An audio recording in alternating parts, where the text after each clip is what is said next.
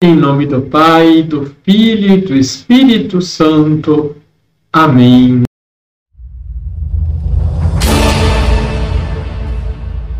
Olá, tudo bem com você? Santo Ambrósio, bispo do século IV, em seu tratado sobre o batismo, nos revela a importância da vida nova em Cristo, ao afirmar: Renunciastes ao diabo e às suas obras, ao mundo e às suas pompas e delícias tua palavra está guardada não no túmulo dos mortos, mas no livro dos vivos. Deixe o seu like, se inscreva aqui embaixo se você ainda não é inscrito, compartilhe. Liturgia, Liturgia diária. diária.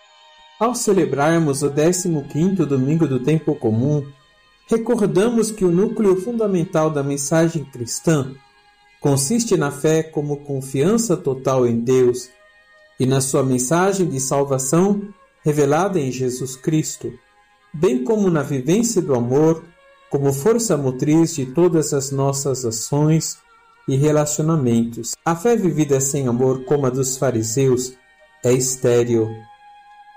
A fé cristã, verdadeiramente vivida, resulta num vínculo com as pessoas em todos os lugares. Em Lucas capítulo 10, versículos de 25 a 37, encontramos a parábola do bom samaritano. Nessa parábola, há quatro personagens envolvidos: um sacerdote judeu, um homem de profundas convicções religiosas que servia no templo de Jerusalém, um levita, também uma pessoa religiosa que tinha suas funções no templo, um samaritano, um viajante, aparentemente a negócios, samaritanos eram vistos pelos judeus como forasteiros e hereges. E por fim, um homem desconhecido, espancado por assaltantes na beira da estrada. Esse homem poderia ser judeu, o que daria um forte impacto na parábola, mas não necessariamente. Antes de tudo, era um ser humano que precisava muito de ajuda, sem qualquer julgamento moral Nessa situação, a resposta esperada pelo Evangelho é clara: esquecer a posição religiosa ou social, bem como qualquer atitude preconceituosa ou os medos e desejos pessoais que orientam a nossa vida. O sacerdote e o levita estavam a caminho do templo e, por preceitos rituais, não podiam ter contato com o sangue, que os tornaria impuros e os manteria fora do templo e de sua adoração a Deus. Naquele momento, ficou claro onde estavam as suas prioridades. Por fim se aproximou um forasteiro, um samaritano desprezado pelos judeus. Este, vendo a dor e o sofrimento do homem lançado na sarjeta, o socorre. Era o que parecia estar mais apressado.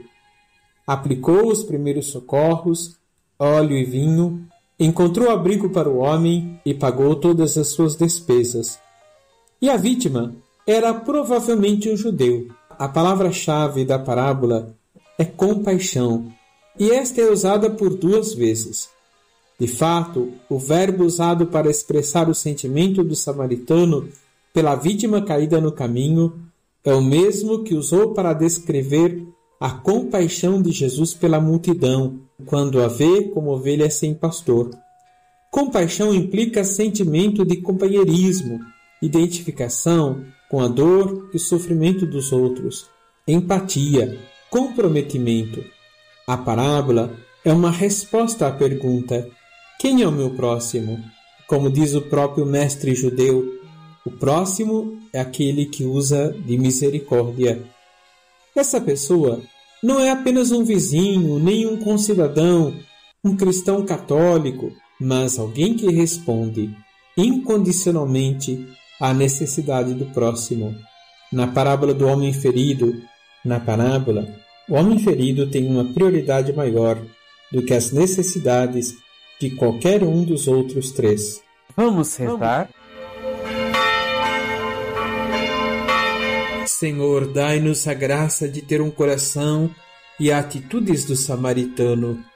Que o nosso amor a vós seja expresso na adoração, sem nos esquecer que o socorro dos necessitados é uma forma de vos amar e vos servir. Que o vosso Espírito sempre nos motive a andar no caminho da vida e a fazer o bem. Assim seja.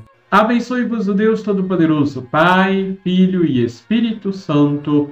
Amém.